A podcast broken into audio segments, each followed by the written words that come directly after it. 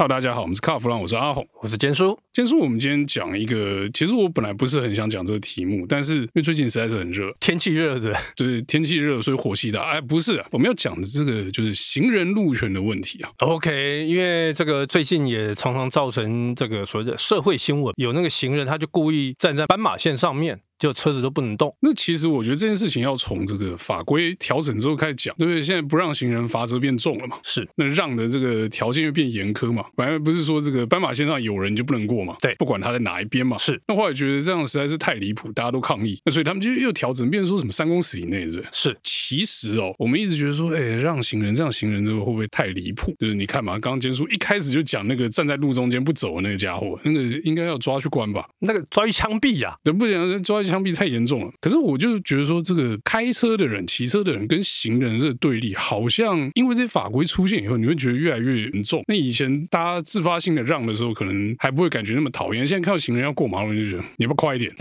对，就有一种让人火气快要起来的这个状态。但是我们如果这样讲的话，其实行人跟所谓的车辆，以前是马车嘛，那个战争其实很久哎、欸。马车不要讲你阿公的时候的事情好不好？这也太久了吧？好，应该这么说啦。我觉得这个是跟整个城市的道路规划有关系。以前我们不管是美国也好，日本也好，甚至于台湾，全世界，它没有所谓的人行道的概念。以前没有嘛？那本来就是马路，那是马走的，不是人走的嘛。那后来的这个渐渐就有这个概念出来。我们常会觉得说，哎，日本人很守法，对不对？好像是行人的天堂嘛。对啊，其实不尽然，他们也曾经经历过所谓的痛苦期、黑暗期。所以我觉得这个礼让行人这件事情，可能是需要训练的。先讲一下，你有没有听过交通战争？交通战争不是我跟你讲的吗？啊，是你跟我讲的。对，因为我是以为是无意间听到这个名词，反正我就在看人家在讨论这个行人路权的时候，就有人讲到日本有交通战争啊。那我就想到，因为其实我只记得这个名词，但其实里面发生什么事情我就没有仔细看。哦，oh，OK，我就想到说，讲到变成战争，那这件事情一定冲突非常激烈，因为你知道日本是一个不太喜欢谈战争这件事情的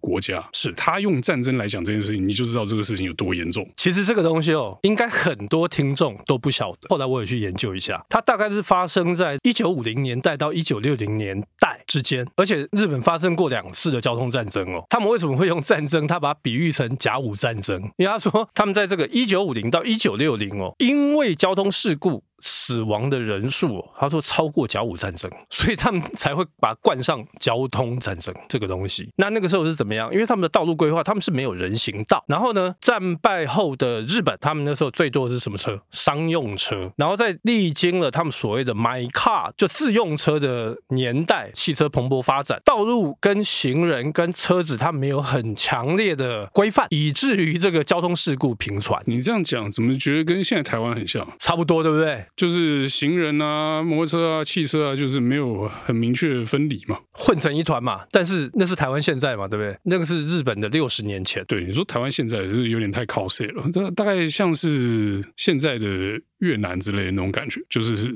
人车混杂在路上。说到越南，我觉得我们有时间，我来聊一聊越南的交通，非常有趣。那后来呢，就有所谓的那个，诶、欸，绿色爱心妈妈的出现，因为那时候小孩子被撞了很多。那个就跟台湾现现在不是在斑马线，不是有那个早上上课看到很多爱心妈妈，然后举着那个旗子啊或干嘛的一样的意思。他们是举的是黄旗，就是那时候让这个小朋友他们去安心的过马路。而且那时候日本政府他们除了做这个。之外，他们那个时候为了要宣导所谓的路权，他的路权不仅仅在于说行人，还有车辆，你用车的时候的路权。所以他们那时候呢，他们的呃算警视厅吧，派了很多的警察到学校去做宣导，你该怎么样正常的使用马路，你该在什么时候你要礼让行人，因为他们的概念是，当你下了车之后，你就是行人，所以他们的路权是分开的。呃，应该是说道路使用权，他们有分。行人跟车辆，所以他们分得很清楚。那你看，这是第一次哦。我刚才讲的是一九五零到一九六零，那他们在一九七零年开始，他们实施了第二次的交通战争。那那个时候呢，就是因为刚好呃世博会在大阪举办，那他们那时候为了让他们的交通状况会更好，其实大家不要觉得一九七零年之前这个或一九七零年的时候日本的交通还是很好，其实还是不好，车子也不让行人，所以他们那个时候呢就设置了什么行人徒步区，所谓的行人徒步区。就是就像我们现在这个什么红砖道一样啊。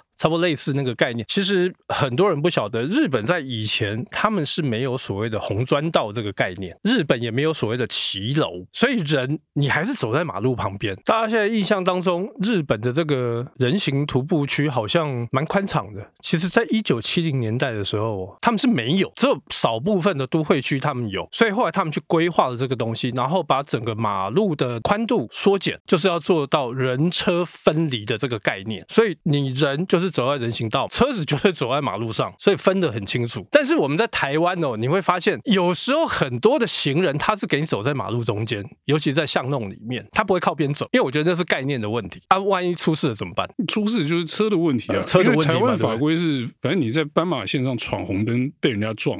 也是车的问题，也不是人的问题，所以我觉得在法规上面有一些核心问题，就是我们让太多行人。我们有一个法则嘛，哈，行人穿越马路没有走斑马线，穿越马路闯红灯，罚多少钱？三百六十块。那没有说随便给你啊，就给嘛，对不对？可是你要看看哦，日本罚多少？两万块日币，台币五千。嗯，不错，不错，对不对？韩国呃，稍微比台湾多一点，五百块。但其实我觉得罚则啊，或者是说这个，嗯、我们刚刚讲说人走在路中间那个什么霸王条款那些的，我觉得核心的问题就是。大家对于安全这件事情的意识其实很淡薄。我觉得台湾人对安全的意识非常淡薄，应该是自私啊？不，我觉得就是对安全一点概念都没有。那比如说，你骑摩托车摔车一定会受伤嘛？是。但是摩托车是我们最大众的交通工具。是。那摩托车为什么会变成最大众的交通工具？方便便宜。对。我常看到那些三贴，我就想说，哎，你你们认真的话，三贴中间夹一个小宝宝，我觉得这是对安全意识的淡薄。那。但不是说只说摩托车骑士不好什么的，而是说大家都觉得啊，没关系，反正我过去车不敢撞。现在很多人的心态就是说，撞我是你要赔我一辈子啊。对，我们有很多同业有什么交通事故的那个经验，上了法庭哪一个不是被受害者？不是狮子大开口。每一个都是对，而且没有人会说，哎、欸，我也有问题，不可能。这就有一点就是说，哎、欸，第一个安全意识淡薄，那真的发生事故以后又自私自利嘛？我觉得目前为止最严重的问题就是在这个心态上面。对，那你说这个很容易调整吗？我觉得这非常难。这等于是说你要从教育的方向开始，那可能要花个二三十年的时间，你才有办法变成说到下一个时代，你去传递那正确的观念之后。才有办法把这个用路人心态调整过来。可是你刚才说二三十年调整，我跟你讲，我从小学的时候，大概是距今大概四十几年吧，八十几年吧。啊不。是是是，八十几年那个时候，学校他就在做宣导啊，什么马路如虎口，然后什么行人在开车、骑脚踏车要礼让行人一大堆的，然后行人自己要注意这个来车。结果到现在，你看半个世纪一样的事情还是发生。那个阿红刚刚有提到，撞了行人就被所谓的受害者狮子大开口。我跟你讲，在美国他不是这样玩法，美国的玩法，因为这这个是我当年在美国的时候有听过这样的事情发生，是行人违规，就违规的那个行人呢，他要赔。给撞他的车辆的那个人，因为他闯红灯嘛，不不该你走的时候你走嘛。在美国现在闯红灯要多少钱？最高罚到台币两万四啊，而且你还要去上课了，上十次的课。但是说真的啊，我觉得讲起来，你说好像上十次课罚两万是很很重，但我觉得行人要被抓到违规有点难度，有点难。你警察在现场看到嘛，对不对？对，警察在那里时候，你会闯红灯吗？不会，不会嘛。所以这个东西就是。吓吓你，不管在美国或在台湾都是这样，嗯，因为反正我就把规在那，那你不要这样子嘛。看不到的时候你就 可是台随便，可是台湾才发三百六而已啊，笑啊！对，我觉得就是行人的这个路权被过度的放大，是，而且这样子就会导致说，哎，行人被礼让是理所当然，所以你看很多人过马路慢慢走嘛，慢慢走，我觉得 OK 哦，可能太热或者行动不方便，看手机，妈，你在那边给我走路。过马路你还跟没有看手机，嬉笑怒骂啊！还有那个前阵子那个给你站在马路中间的，这种该不该死？不该死啊！他是行人。其实我觉得要将心比心啦。今天万一是你在开车或骑车的时候看到这种行人，你也该更要，一定很堵烂呐。因为我觉得你再这样子下去哦，以后哦，你除了要礼让行人之外，还多一条规定，不准在车里干掉。你如果被录到在车里干要罚车，跟不让行人是一样。我觉得这个不是靠法规的事情，这真的是要靠教育，把这个交通使用的方法哦，不管是用路或者用车，大家要有一套合理的规则。尤其是现在，你说车辆数跟摩托车的车辆数都已经达到前所未见的巅峰嘛，对不对？现在车辆保有数是最高的状态，是。所以你说交通密度高的时候，真的要安全，这当然是要有很多规范。那你规范之外，这个大家对于其他的车种，就是说，哎。很多人都说我走路的时候我行人最大，我骑车的时候我摩托车最大，我开车的时候我是车最大。那有时候可能就变成说，你要想一下如何让交通顺畅嘛，就是每个人都要想嘛，那不是说我顾我自己就好嘛。所以我觉得交通这件事情啊，我们还可以花很多时间去努力啦。那你说靠两三条法则就要改变交通的状况吗？我觉得也不可能。好，那我们今天有关这个行人路权还有日本这个交通战争的故事呢，就到这边告一段落。谢谢大家收听，谢谢。